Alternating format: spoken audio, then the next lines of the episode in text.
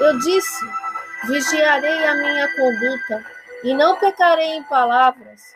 Porém, mordaça em minha boca enquanto os ímpios estiverem na minha presença.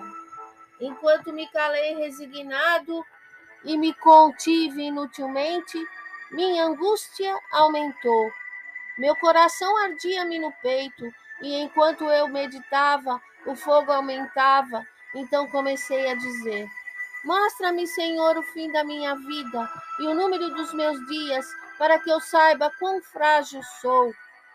Deste, deste aos meus dias o comprimento de um palmo. A duração da minha vida é nada diante de ti. De fato, o homem não passa de um sopro. Sim, cada um vai e volta como a sombra.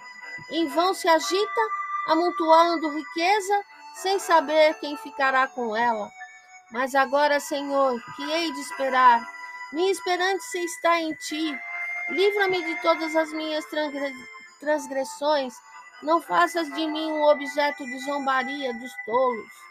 Estou calado, não posso abrir a boca, pois tu mesmo fizeste isso. Afasta de mim o teu açoite. Fui vencido pelo golpe da tua mão. Tu repreendes e disciplinas o homem por causa, por causa do seu pecado. Como traça destróis o que ele mais valoriza. De fato, o homem não passa de um sopro. Ouve a minha oração, Senhor. Escuta o meu grito de socorro. Não sejas indiferente ao meu lamento, pois sou para ti um estrangeiro, como foram todos os meus antepassados. Desvia-me de mim os teus olhos, para que eu volte a ter alegria, antes que eu me vá e deixe de existir.